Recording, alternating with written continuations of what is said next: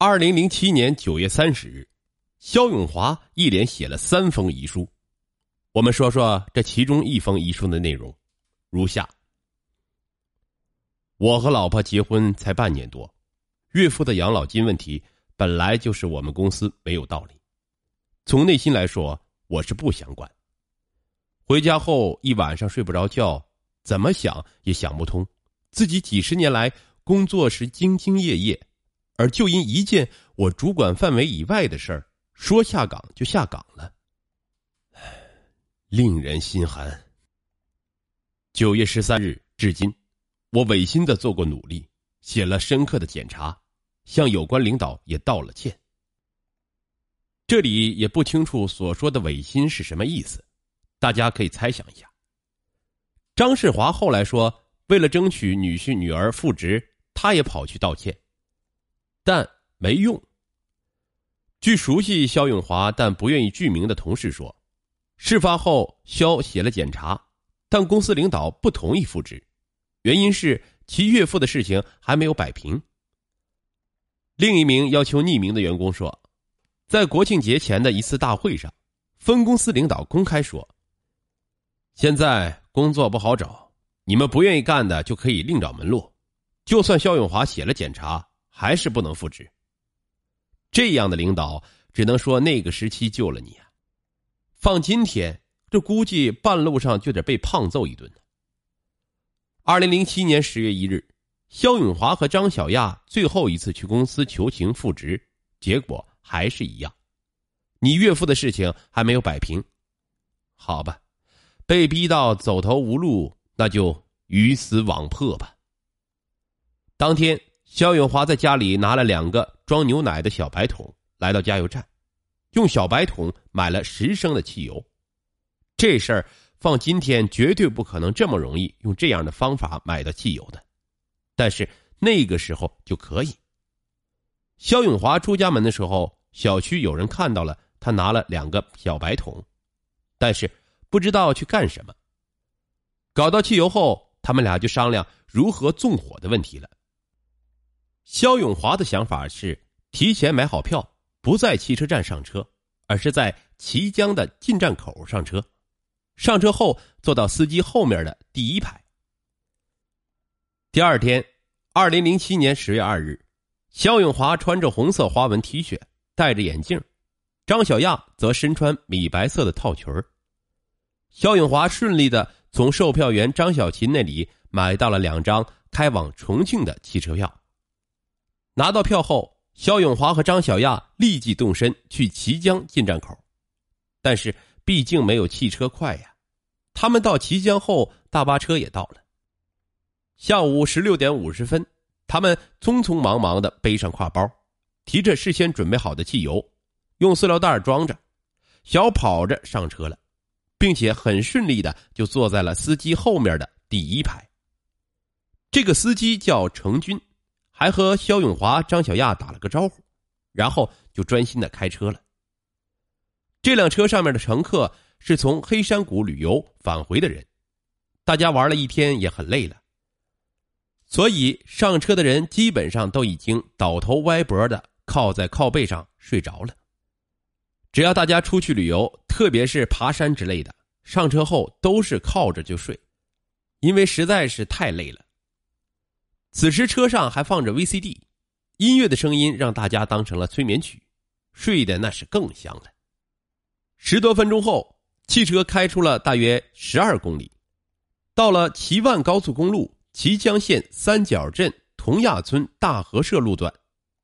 张小亚起身打开盛装汽油的包装物，此时车上的人都在睡觉，没有一个人发觉，并把汽油到处泼洒。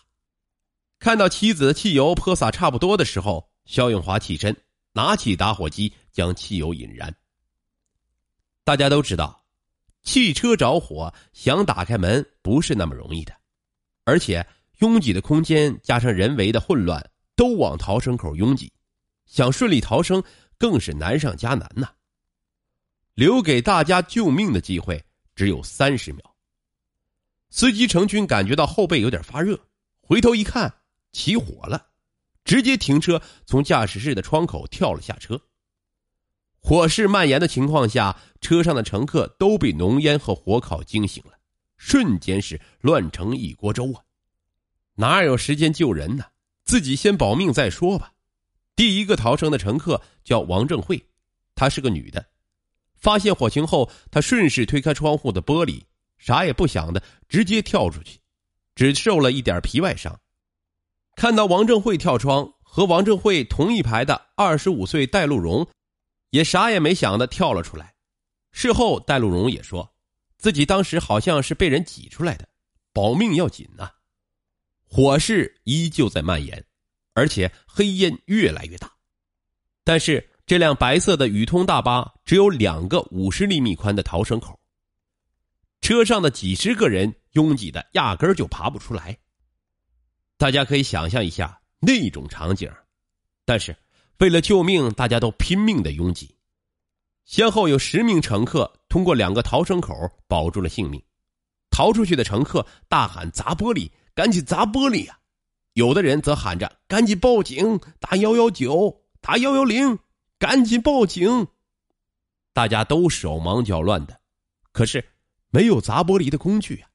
有的人就从路边捡了石头和砖块，咣咣的砸呀，好不容易砸碎了玻璃。可是没有一个人再爬出来了，也就是说，留在车里的人已经全部被烧死了。此次灾难造成二十七人死亡，死者中最大年龄七十岁，最小的六岁，十一人幸存，其中包括司机程军。事后，受害者也得到了相应的补偿，遇难者家属分获二十五万到三十八万不等的赔偿。另有四名伤者获得一点三万到三万的赔偿。警方到达现场后，很快就发现了纵火源和工具，就在司机的后面左边第一排。在深入调查后，确认纵火者就是这辆大巴车的同事肖永华和张小亚夫妻二人，是他们两个协同纵火。七名幸存者手拉手合影，以示庆幸逃过一劫。案件就是这么个来龙去脉，这里我们不得不提出几个疑问：一，一位工作了三十年的人竟然是临时工，临时工一干就是三十年，这个问题很难解决吗？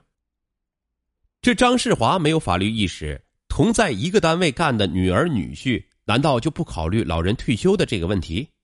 到了节骨眼的时候着急了，你要养老保险，可是公司认定你是临时工。是各说各有理呀。二，官架子太大，太要面子。本来纠纷就是双方的，张世华要保险这事儿，难道你公司就没一点责任吗？还嫌人家去公司闹，你不巧让上级看到了，这为了个人饭碗，让领导有面子，直接把女儿和女婿停职不说，保险的事情更没戏了。三，汽油可以随随便便买，当然了。现在是好多了，但是还是要严格把守，不能随便卖。易燃易爆品要继续加大管理力度。四，这些年不管是认为纵火还是汽车自燃，这个逃生问题是不是需要解决？安全出口增加一下，逃生口的尺寸也大一点。这个可能是制造汽车方面的事情了，我也是个外行，不懂，只觉得这个问题很严重，必须解决。不然一出事，大家都乱了，逃生口还小，想逃都没地方。五，咱也不清楚当时司机有没有机会打开巴士的前后门，只是说司机顺利逃生了。我估计已经是打不开了，不然司机不会袖手旁观的。